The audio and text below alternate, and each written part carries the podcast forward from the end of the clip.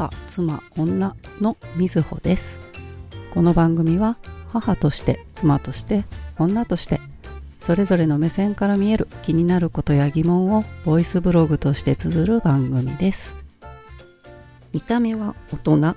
脳は子供のみずほです。先日娘と話をしていて、娘がたまたまアルバイトの帰り道に、まあ日中だったんですけど、その日はまあお天気が良くって、昼間でもね、あの月が見えてることってあると思うんですけど、で、月が見えてて、あの信号待ちでね、止まっているところに、自分の隣にね、えー子供乗せ自転車っていうんですかね、お母さんがね、えー前後に子供乗せてる自転車が止まって、後ろの子供乗せのところに、多分4歳とか、それくらいの子なんだと思うんですけど、女の子が座ってたそうで、こう、お母さんに何か言うとか、なんか話してる流れとかではなくって、突然その後ろに座ってた女の子が、お月様っていう風に言い出して、で、それを見た娘は、可愛いなって思って見てたんだよねっていうことをね、聞かせてくれたんですよね。で、娘にすると、たまたま、まあ空を見たら月が見えてて、娘も、あの、月が見えてるなってことは、まあ分かっていたけども、それを声に出して、お月様っていう、言うんだよっていうことを、すごく可愛いという風に感じて、まあ教えてくれたんですけど、うん、それは可愛いねって私も答えてたんですけど、でもそれって普段の母じゃんって 言ったんですよね。この母の、あ、リスがいると一緒ですよ、それはっていう話をしたんですよ。ちょっと以前にもね、お話ししたんですけど、そのリスがいるっていうのが何なのかっていう説明をすると、まあ、発達障害のね、うちの一つで ADHD っていう注意欠多動性障害っていうものがあるんですけど、でも私が実際そうかどうかっていうのは何も診断もしてなければ検査もしてないんで、わからないんですけど、特性的にはおそらくそちらの傾向があるだろうなとは自分でも思ってるんですけど、別のことをしていて別のものが目に入ったとか、あの、車乗っている時なんかはすごく典型的な、すごく娘にも指摘されるんですけど、娘とずっと話をしているのに、目に飛び込んできたものを突然話し出す。え、だって今違う話してたでしょ？って 言われるんですけど、え、だって今あれ見えたからさ？っていう風に言うんですけど、その集中しているような状態でも、その他の物事が起きた時に、それを、そこに意識を持っていかれるっていう、あの症状が、そのリスがいるっていう風に言われるんですよね。で、まあそういう傾向があるのがその ADHD の気質を持ってる人って言われてるんですけど、で、まあ娘にアルバイトの帰りに見た子供のね、その子供がどうだかっていうことではなくって、ほら、母とそれは一緒一緒じゃないって 言って、え、じゃあそれは4歳くらいの女の子が言ってたら可愛いんだよね、つって。じゃあ母も可愛いよねって。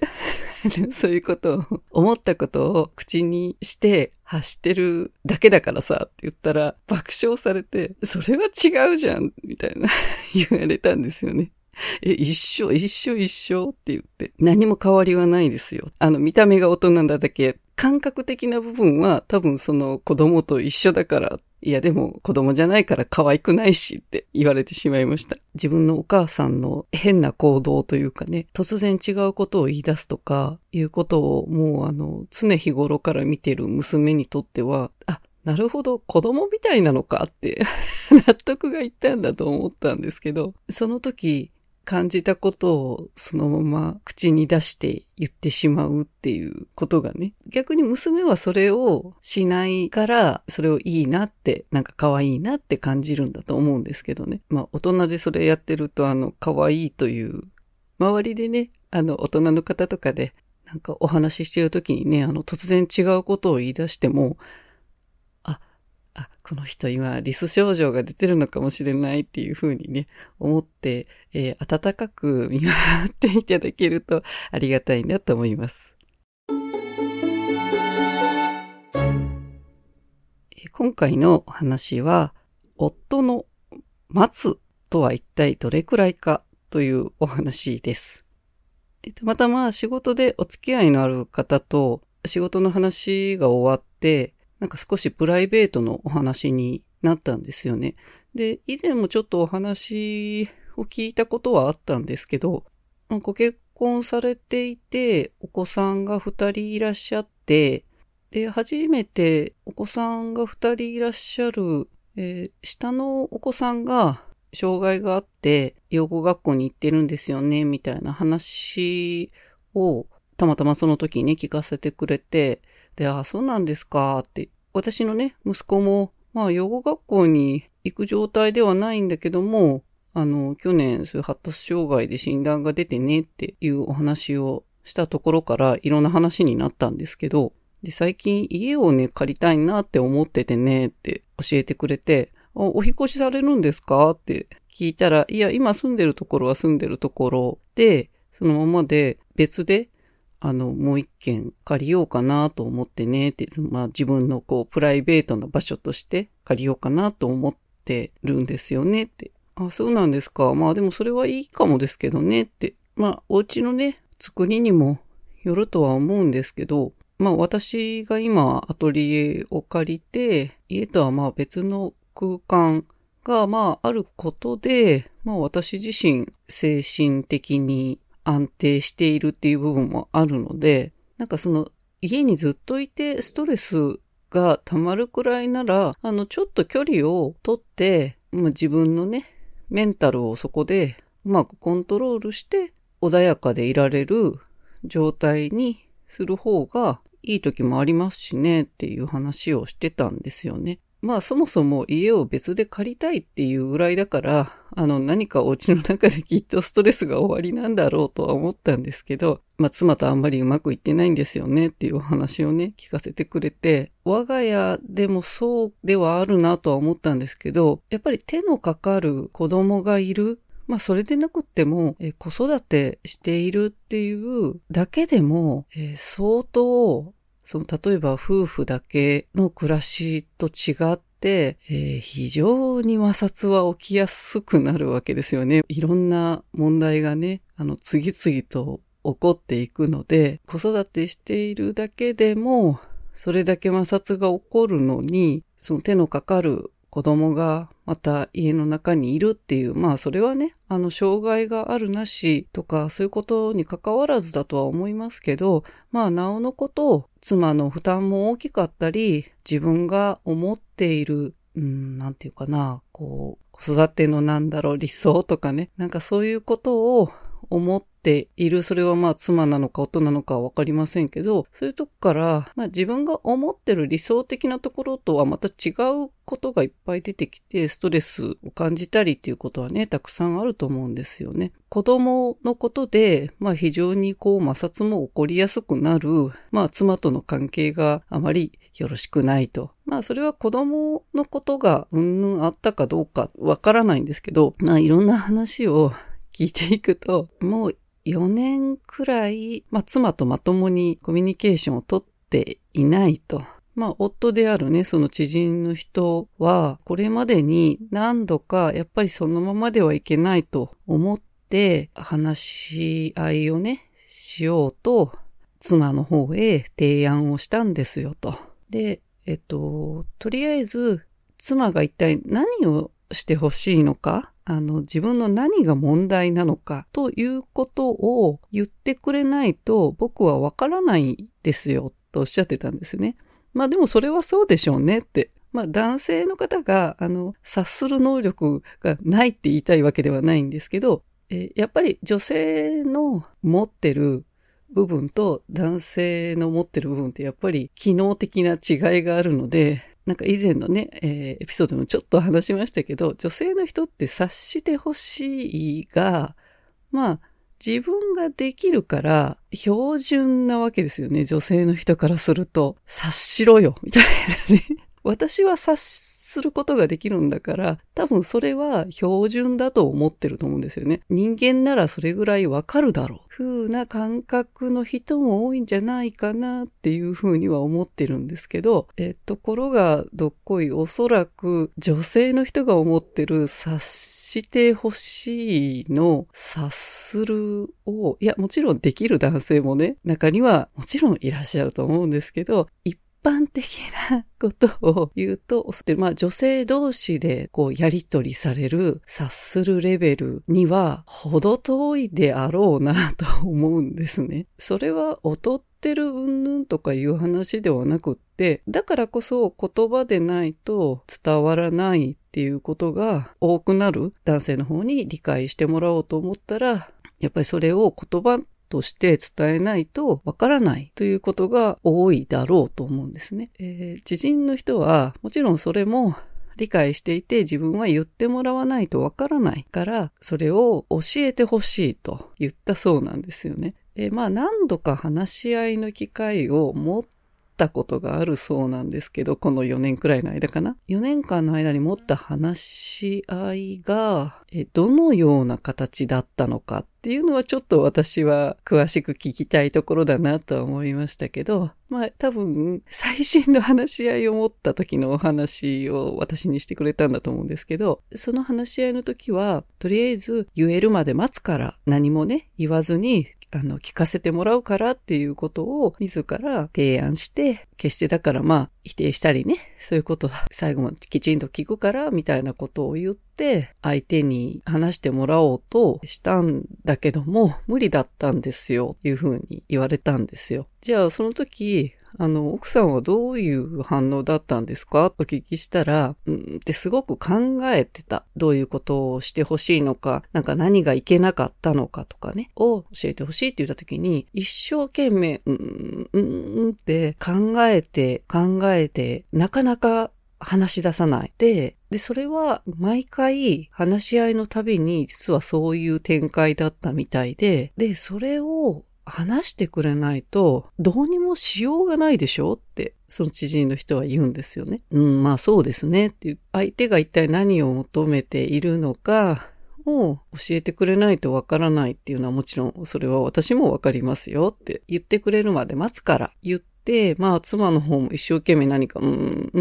ん、ひたすら考えてる。だけど一向に言葉は出てこない。で、しまいに夫の方はイライラしてくる。なんで言えないの？みたいな。その知人の方は私に、なんで言えないのかがもう自分には全然わかんないんですよ。言われてたんですよね。実はその最新の話し合いを提案する前に、なんか第三者の人が、まあ入って、まあそれまで話し合いになっても、なかなか妻がその話してくれないので入ってもらったようだったんですけど、で、その時は、その第三者の人には妻はこういうことが嫌だっただとか、なんかそういうことを話したそうなんですよね。と、入ってもらったことがあった後の話し合いだったのに、自分には言わないんですよ。なんでですか？みたいなことをね、もう訳がわかんないんです。言われてて、とっても怒っていらっしゃる。夫婦関係が悪化していっている時っていうのはもう何見てもあの不満だらけになるだろうなとは思うんです。それはおそらくお互いそうだと思うんですけどね。で、まあその子育てのことに関しても揉めることもたくさんこれまであったみたいで、その妻の言ってることとやっってることがなんか一致しなくてそれも腹立つんですよね、みたいなことをね、私に教えてくれたんですけど、夫に向かってそれは子供に対してやってくれるなっていう風に言うのに自分はやってるんですよとかね、言ってたんですけど、うん、まあなんかいろんなね、その方の話を聞いてて、まあすごく夫人としての気持ちもわからなくはないし、妻側、まあ実際はね、あの、奥さんの話を私は聞いたわけじゃないし、奥さんがどういう性格の方なのかもわからないから、まあ想像でしかないだけども、もう話し合いにだからならないし、もうこれ以上どうしようもないかなって思ってて、まあそれもあって、まあ家にね、いても、それは居心地悪いでしょうからね。あの、まあ、別のね、場所を借りたいと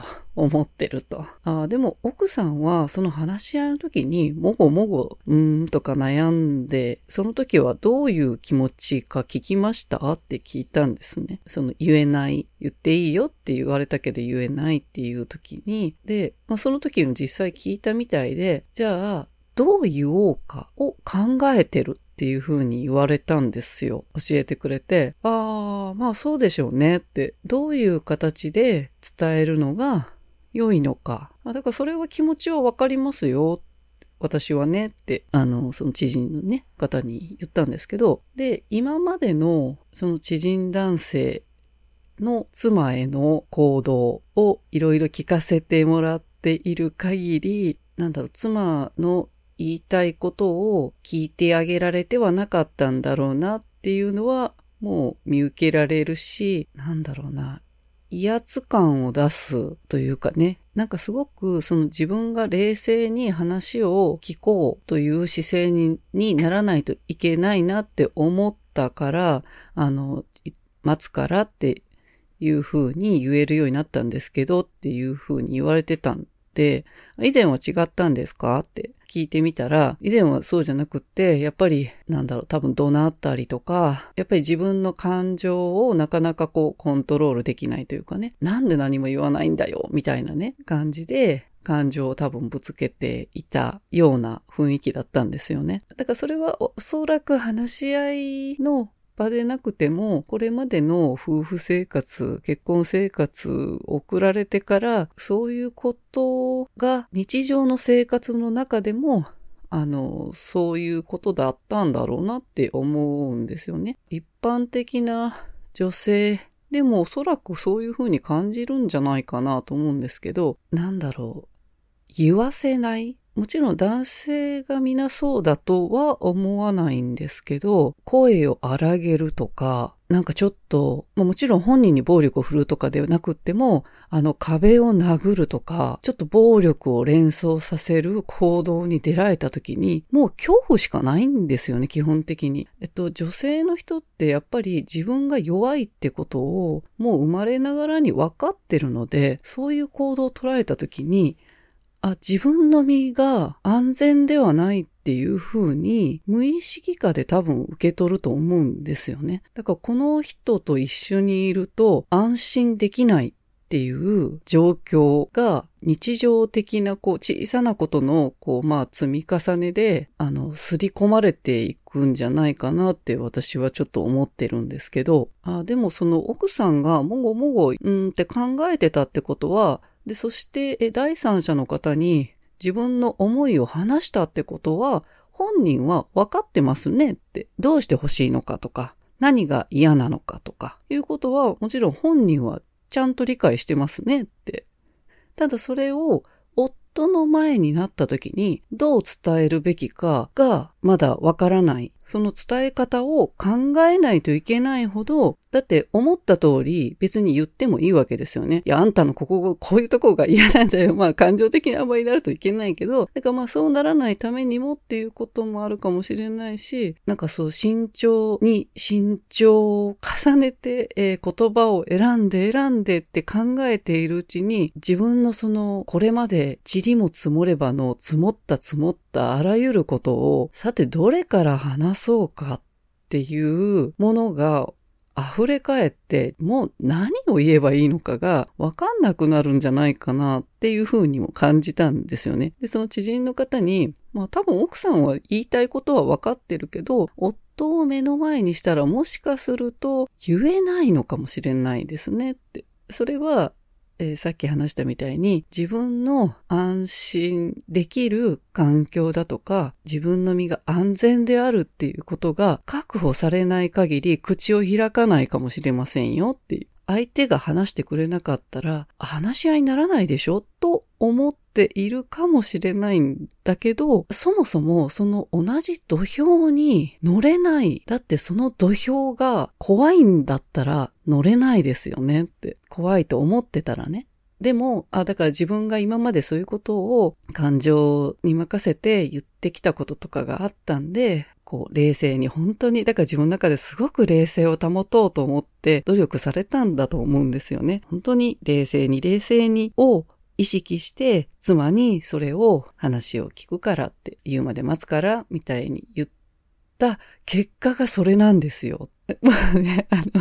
の、わかりますよって。それは多分答えを早く求めすぎですねって。自分が思う土俵というかね、自分が思う土俵と相手が思ってる土俵が同じとは限らないですよね。しかも、おそらく自分はこんなに歩み寄ってあげてるのにっていうのが、もうありありと私には伝わってくるんですよね。その話を聞いててね。まあ、パートナーがいらっしゃる、主に、えー、女性の方。まあ、もちろん、女性男性に関わらず、とは思いますけど、この何々してあげてるっていう、なんていうかな、あの気持ちっていうかね、っていうのは、ものすごく相手に伝わります。えその知人の方の場合だと、おそらく本人は無意識だと思うんですね。無意識でそういう話し合いの場を持って、まあでも言葉の端々にやっぱりそういうことは感じ取れるんですよね。だから話し合いの場をこちらがわざわざ提供したのに、みたいな。こんな言い方ではなかったですけど、でもやっぱり言葉って、あの、すごく注意深く見ると、あ、なるほど、こういうふうに考えてるんだなっていうのはすごく読み取れるんですよね。ああ、なるほど、やっぱりやってあげてるんだっていうところの自分がまだそこの認識はおそらくないんですよね。でもそういう、えー、自分が歩み寄ってあげてる。で、大体妻である人とかは、あの、すぐにこれは察知します。子育て手伝って、まあ手伝っても私はどうかと思いますけど、子育てやってあげてる。まあ手伝ってあげてる。家事をやってあげてる。みたいなね。あの、あげてる。何の立場なんだろうかっていつも思うんですけど、私の場合は、まあ、夫がモラハラなんで、まあ、あげてるという前提はもうほぼデフォルトなんで、ただ、あの、そういうモラハラでないという、え男性の人でも、やっぱり女性に対して思ってる理想像みたいなところから、なかなか離れられないというか、だってあげてる、えー、例えばそのまあ子育てを手伝ってあげてるってあげてると思ってる限りはそれは妻がやるものだと思ってるってことなんで自分が参加して手伝うじゃなくって同じ立場でえ、参加してやるのが実際の動きとして妻が大部分を担ったとしても気持ちとして自分も子育てとか家事とかに同じ生活をする人として参加するものなのだという意識がなければ、このやってあげてるになるんですよね。で、このやってあげてるっていうのは、多分見返りを求めていることがおそらく多いんですよね。なんかまあ相手への期待がすごくあると思います。まあ知人の人もその話し合いの場を提供してあげてる。こんなにしてあげてるのに、なんだよあいつ。何にも言わないで。どういうことだよっていうことに大変お怒りのご様子だったんですけど、まああの、女性の方とかはちょっとわかるところがあるかもしれませんけど、そういうとこな、みたいなね。もちろんその知人の方の言い分ももちろんわかるし、ただ、やっぱりそうではなくて、なんていうかな、威圧感なく妻と話し合いの場を持たなければならないと思って、えー、妻に声かけをして、言ってくれるまで待つからと言った。じゃあ、いつまで待ちます？って聞いたんですよね。どれくらい待ちます？って。以前は、やっぱり、うんって考えてると、すぐに、え、なんで言わないの？みたいなことを突っ込んでたみたいなんですよね。知人も、あ、それはちょっといけないのかなと思ったから、まあ、待つという言葉を出した。その時一体、妻が言葉を発するまでというかね、結局、その話し合いからは、妻から何の言葉も聞き出せなかったんだそうなんですよね。で、それは実際何分ぐらいの、どれくらいの時間だったのかは聞いてないんですけど、どれぐらい待てますかって言った時に、え、1時間とか2時間とかってまあでも自分は待つのは大丈夫だから待ちますけどねって言われてたんですよ。あ、1時間とか2時間とか。えー、じゃあなんか3時間とか4時間とか。えー、でもそれ、それでも何にも言わないんですよ。そこまで待っても何にも言わないかもですよって言われてたんですよ。で、そうですね、言わないかもしれませんよって言ってて。1日待っても何にも言わないかもしれませんよって。でも、待つってそういうことですよって夫に言えるまで待つからってもし言われたのならば、え、あ、待ってくれるんだっていう認識をしたと思うんですけど、それをまあ数時間、まあ数十分はなかったんではないかなと思うんですけど、待つよって言われて、それは数十分なのか、数時間なのか、半日なのか、一日なのか、さあどこまで待てるでしょうね。えー、私、子供のことで、えー、たくさん待ってばっかりのことをしてきて、すごく子供のこう気持ちを聞き出すまで、まあそれはたまたま子供だったからっていうこともあるんですけど、えー、人が本当に思ってることを、まあそれは言いたくないことですよね。できれば言いたくない。聞いてほしいと思っているけど、できれば言いたくない。まあいろんなね、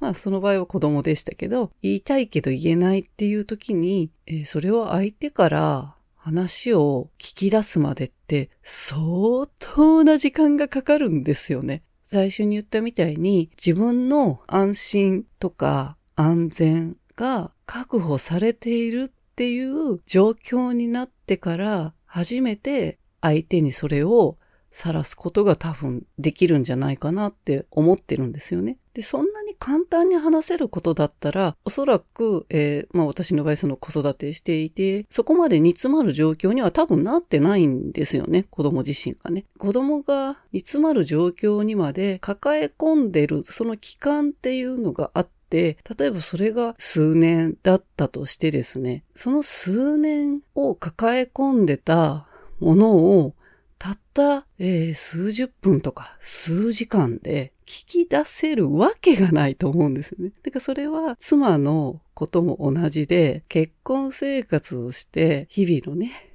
生活の中でたくさんおそらくあっただろうなと思うんです。それを言おうと思って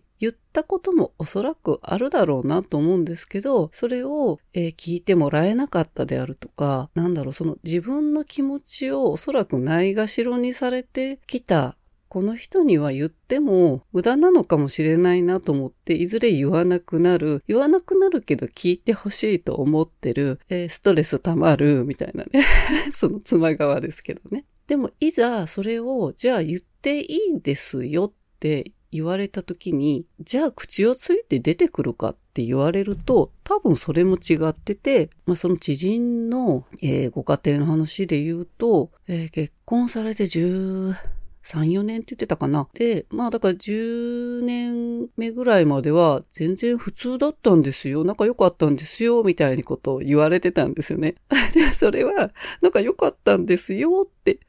言ってるのは、夫側の気持ちだけかもしれませんよね。実際どうだったかわかんないからね。妻は、あの、もっと言いたいことがあったかもしれないし、聞いて欲しかったけど、聞いてもらえなかったっていうことの積み重ねがたくさんあったかもしれない。その十数年をたった一日で吐き出させようっていうのは、おそらく私は不可能だろうと思うんですよね。えー、まあ女性ってほとんどこう感情な生き物なんで、言っていいよって言われたら多分私アップアップになるなと思うんですよね。多分男性の方が思う思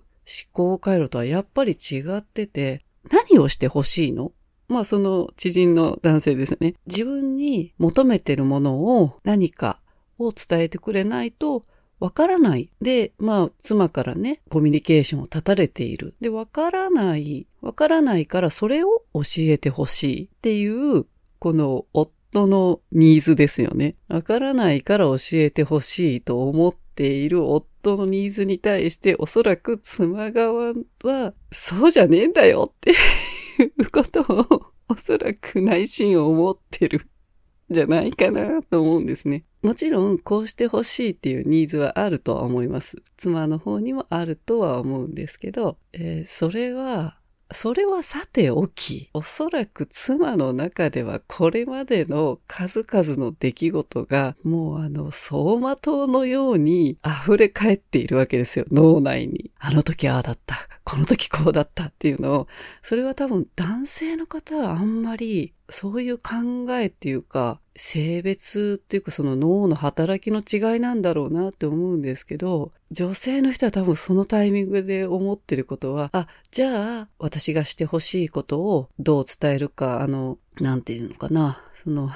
論理的に考えてというかね、今こう聞かれているからこう伝えなければならないっていうことよりか、もう感情が溢れてると思うんですよね。そうじゃなくって、私はこれまであなたにこの感情を分かってほしいんですよっていうことが、多分、その妻ともごもごもごどうしよう、なんか何も、うん、うんって考えてる頭の脳内はおそらくそうだったんじゃないかなと思ったんですよね。伝えるべきことが、え口から出てこない。だからその伝え方ももう自分の中でもわからない。簡単に言えば怒ってる。で、まあまあよくあるある話ですね。妻が怒ってるけど何に怒ってるかがわからないっていうのが、えー、大変あるあるの話だと思うんですけど、で、しまいには、えー、無視されるっていう展開になるみたいなね よく聞く話です。怒っってるはわかる。なんか機嫌悪いとかね。なんかそういうことはわかるんだと思うんですけど、まあ、結局その怒ってるっていう感情って、怒ってるの前の感情があるんですよね。必ず。なんか寂しかっただとか、悲しかっただとか、辛かっただとか。で、それをひっくるめて、えー、全部瞬間的に多分怒りに持っていくので、怒ってるという感情で出しちゃう。で、だからなんで怒ってんのかわかんないになるんだと思うんですけど、まあ女性の人は多分往々にしてある感情表現かなとは思うんですけど、だからそれをきちんとまあ伝えないとわからないっていう部分はもちろん女性側にもあると思います。だから本当ならもっともっと、なんだろう、この塵も積もればの積もるのがまだまだ少なかった時に自分のね、気持ちをまあもしかしたらその当時伝えたことがあるのかもしれませんけどね。もっとこうしてほしい。でもお互いが、えー、感情的で冷静に話し合いができなかったっていう可能性もあるかなと思います。おそらくその時ってお子さんもすごく小さかっただろうし、難しい環境だったのかもなっていうこともちょっと想像はしたんですけどね。えー、もうどうし、どうしていいかわかんないんですよ。もう無理ですよ。みたいなことを、その知人の方がね、言われてて。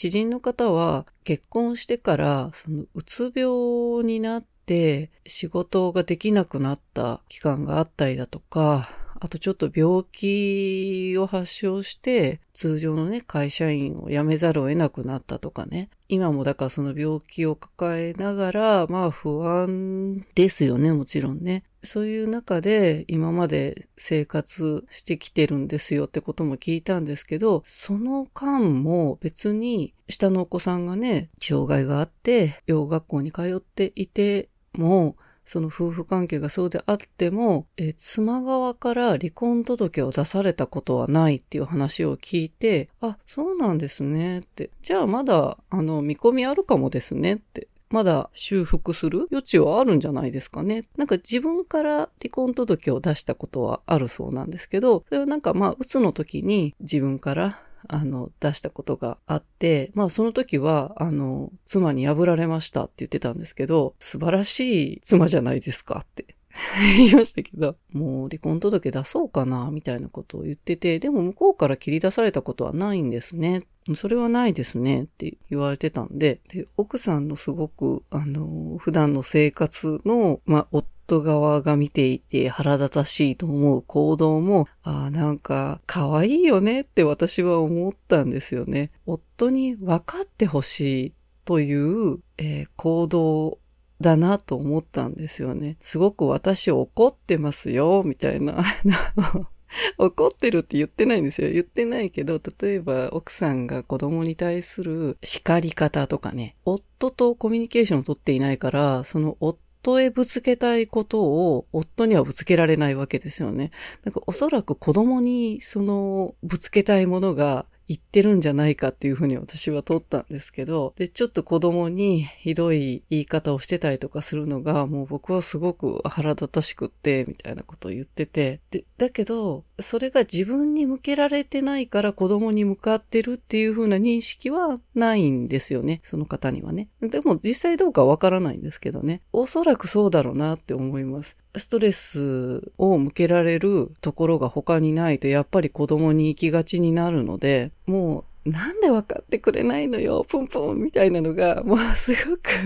すごく分かる話を聞いててね。それはその知人の方が関係を修復したいっていう気持ちがあるんだったら全然ある話だと思いますけど、ってもう、もうこんなに4年もですよ。4年も話もまともにできてないのに、そんなことあります？って言われたんですけど、いや、あると思いますよ、つって。私から言わせればきっと、そのご主人であるね、その知人の方が、過去こう思っていたであろう話を聞き出していけたらあるだろうなって思いました。だって話し合いにもならないんですよ。って言われてたんですけど、うん、そうですね。話し合いになるまで頑張ってみたらあると思いますよって。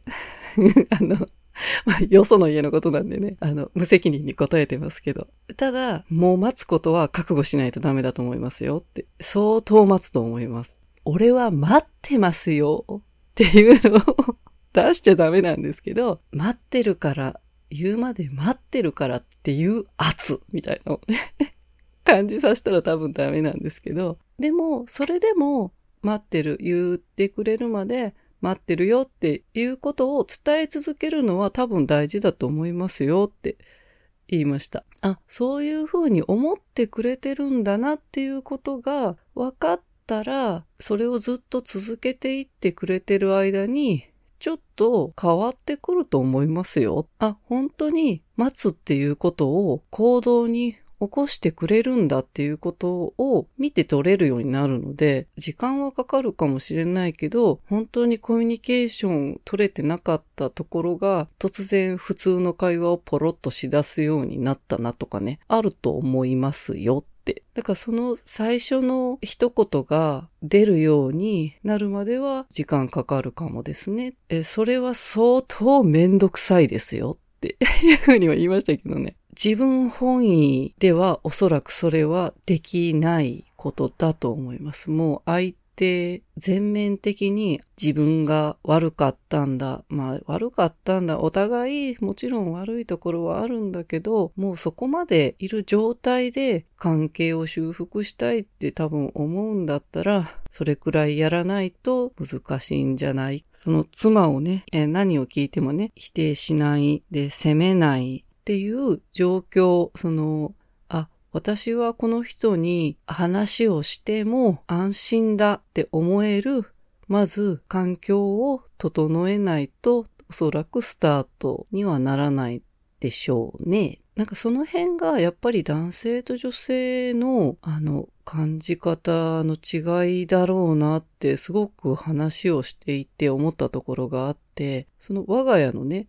まあ、モラハラ夫の話もちょっとしたんですけど、その知人の人の話を聞いていて、まあ、話し合いをしようっていう提案をする。まあ、あの、提案しなくてもいいんじゃないかなって実際思うんですよね。なんか必死にだってそれって自分都合だからね。結局のところ。多分、奥さん的に分かってほしいのはそういうとこなんですよね、みたいな。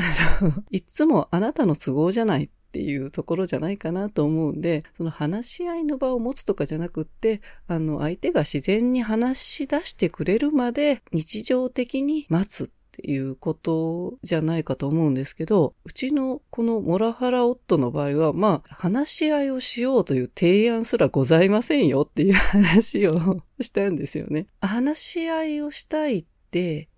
いう提案をまあその知人の方がね、したいと思うのは、まあ大なり小なりその関係を修復したい、あの不安があるからですよね。このままの関係が嫌だから、まあ、だからそこがまあ自分都合といえば自分都合なんですけど、一応ね、行動として話し合いを提案してるわけですよね。え、うちはそれもないですよって言って。だって自分が何か悪いことをしたのではないか、言ってしまったのではないかとか、なんかそういう思考は働いてないんで、え、提案もクソもないですよって 言って驚いてましたけど、まあ、だからってそれを、そのモラハラの状況のところってちょっと特殊だとは思うんですけど、それでなくても、やっぱり女性の人が男性から受ける圧っていうのは男性の方は多分ちょっとわからないと思うんですけど、すごくあるんですよね。やっぱり声のトーンだとか、やっぱ女の人とは違いますよね。あの低い声で言われるだけでも結こう圧を感じたりするし、男性独特の別に体が大きければまあさらに圧は感じますけど、体が大きいとか小さいとかいうことじゃなくて、なんですかね、放ってる気、気というか、なんかやっぱりそれが、あの、やっぱり女性の木とは違うよなっていうのは思うので、やっぱり女性の人がまとってる木っていうのは、あの、丸いなって、やっぱり優しい部分が多いので、やっぱり男の人は、それ良くも悪くも、気の部分も大きいし、それだけ相手に圧をかけられるんだなっていうふうには私思ってて、なので、えー、そういう話し合いをしようぜみたいなで来られると、もうその気がこっちにかかってくる圧みたいなのが、それって誰でも無意識的に多分感じ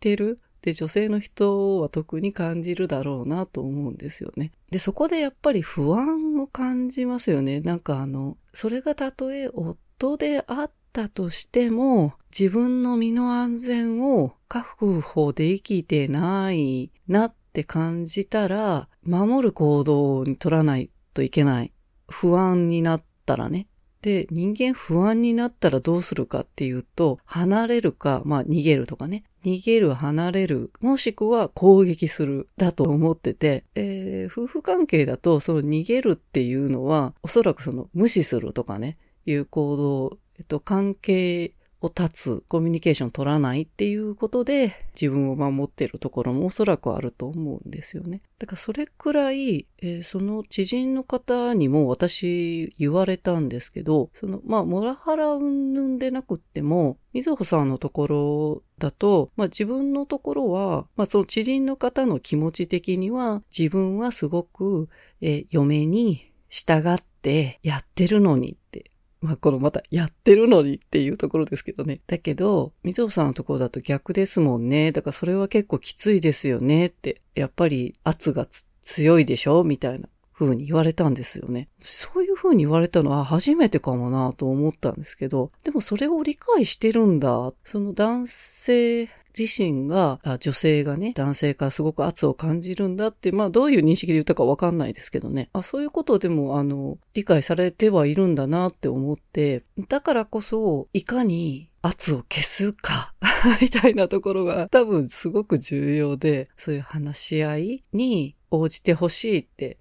思っているなら、なおさら、それってすごく、うん、それも難しいだろうなって思うんですけど、だってずっと、っていうんかな、男性としてまあ、生きてきてというかね、まあでも男性と女性で違う違うってあんまり言うのもどうかと思うけど、でもやっぱり違うところは、あの、お互い認め合わないといけないかなと思うんで、生物的にね、女性は弱い。それは力では絶対負けますよね。よほどのことがない限り。もうそれはだからやっぱり分かってるので、えー、男性に対するガードというか、あ、これ以上踏み込んだらやられるなじゃないけど そういうところは女性の人も無意識化で、あの、自分を守るための行動として多分あると思うので、で、それを無意識で男性の方は、その別に圧出そうと思ってやってるわけではないと思うんでね。ただ、その、やろうと思ってていなくても感じ取れるほど、そういう圧、なんかその威圧感みたいなことはものすごく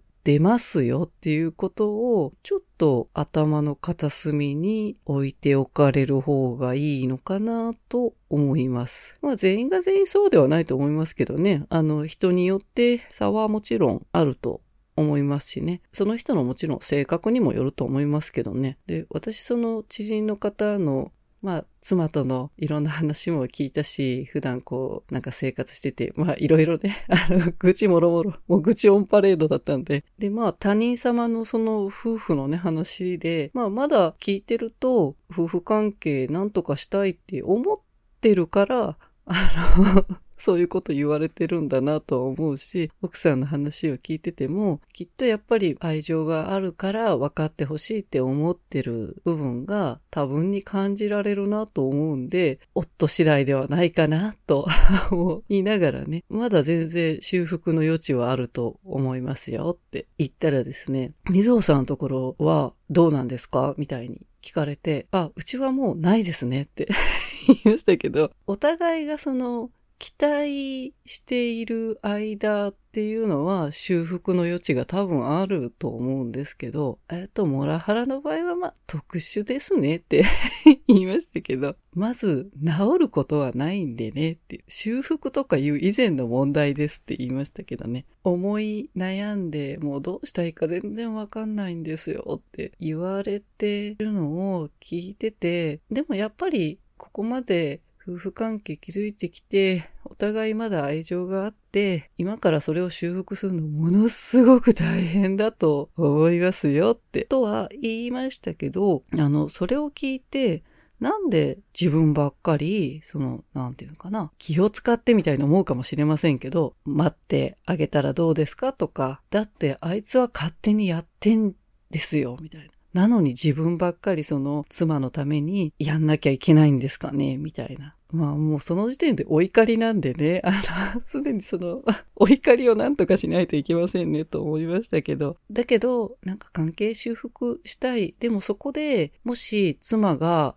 口を開いてくれるようになって、夫に対して言いたかったことを言えるように、もしなったなら、あの、それってすごくいい関係性ができると思いますよって、きっと世界中でたった一人、まあ誰よりもね、自分のことを理解してくれる人間になるかもしれませんよってただ話をしてくれるまで待つとか、まあ、それだけじゃなくってね、相手の痛みとかをわかるように、なんか女性が思ってるその察することを男性にあんまり求めてはいけないとは思うんですけど、その察することが難しいことはあったとしても、相手の気持ちを考察したりだとか、分析したりはおそらくできるし、なんならそういう風に見る方が男性的には得意なんじゃないのとも思うんですよね。論理的に考えるっていうね、ことを思うと。人にはよると思いますけど。で、そうだったとすれば、なぜ妻が怒っているのか、なぜ無視されているのかっていうのを考察していくと、ちょっとと分かってくるんじゃないかなと思ってて、それってやっぱり育ってきた環境ってすごく大きくって、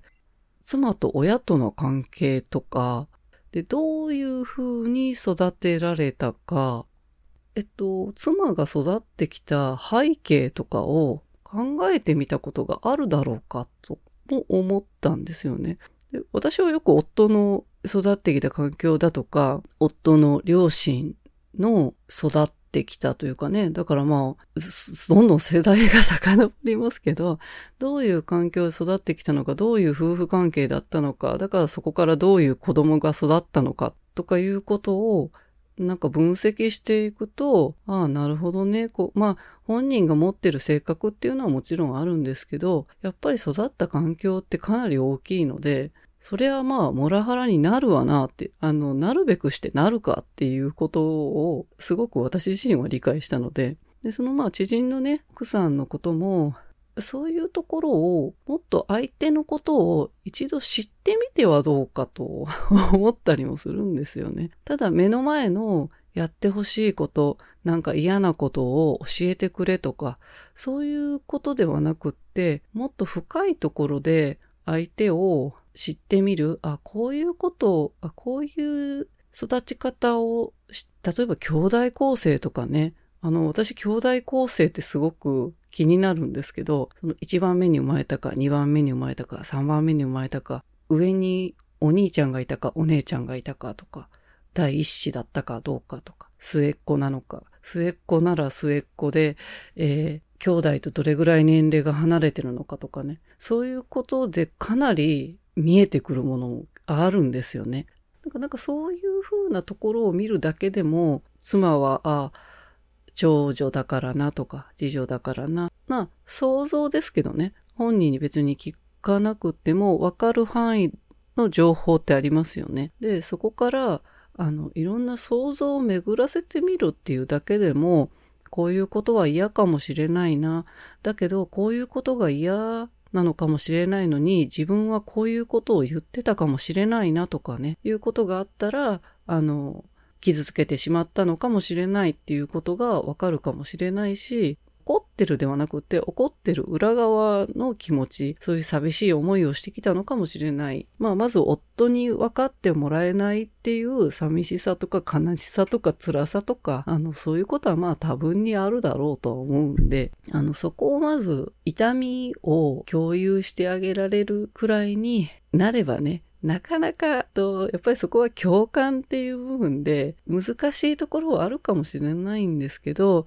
例えば逆の立場だったら、自分だったらこういう時にこういうことをされたらどういう気持ちだっただろうかとかいうことを、まあ考えてみれば、あ、辛かったかもしれないなとかいうことを想像はできるかもしれないと思うんで、感覚的に察する必要はなくっても、妻のことをね、考察してみるっていうことはいいんじゃないかなっていうふうに思います。やっぱり相手をよく知るまあ知らないとやっぱわからないかとは思うんでね。夫婦関係でね、まあみんな山あり谷ありだとは思いますけど、もう非常に末期的とかいう方の、まあそれでも私自身聞いてて、あ、やっぱり、なんだろうな、可愛いなってちょっと思いました。奥さんもまだ可愛いなって思ったし、ご主人のね、その知人の方の話聞いてても、お互いまだやっぱり愛情があるなっていうふうには思ったんでね、頑張ってくださいねって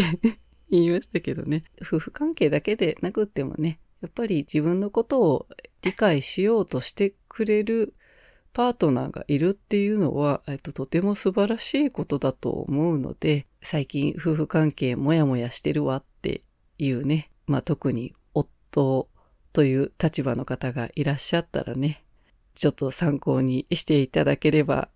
いいかなと思います。あの、最高のパートナーになれる可能性もまだまだありますので、えー、まあね、同じ妻というね、視点に立って言うと、えー、妻側もやっぱり夫に対してやっぱり言うべきことは言わないといけないし察しては無理っていう ことはもう肝に銘じておかないといけないのではないかなと思います。まあ、あの、他人様のことなんで、本当に無責任に、あの、言わせていただいて頑張ってくださいねって思うだけでね。まあ、せっかくご縁がね、あって、あの、一緒にいるんだし、修復したいってね、夫婦共に思ってるんだったらきっとそれもできるんじゃないかなっていうふうに思います。えー、なんか悩んでるね、夫の方がいらっしゃったら、思いのほか逆転はあると思うんで、えー、頑張ってみてください。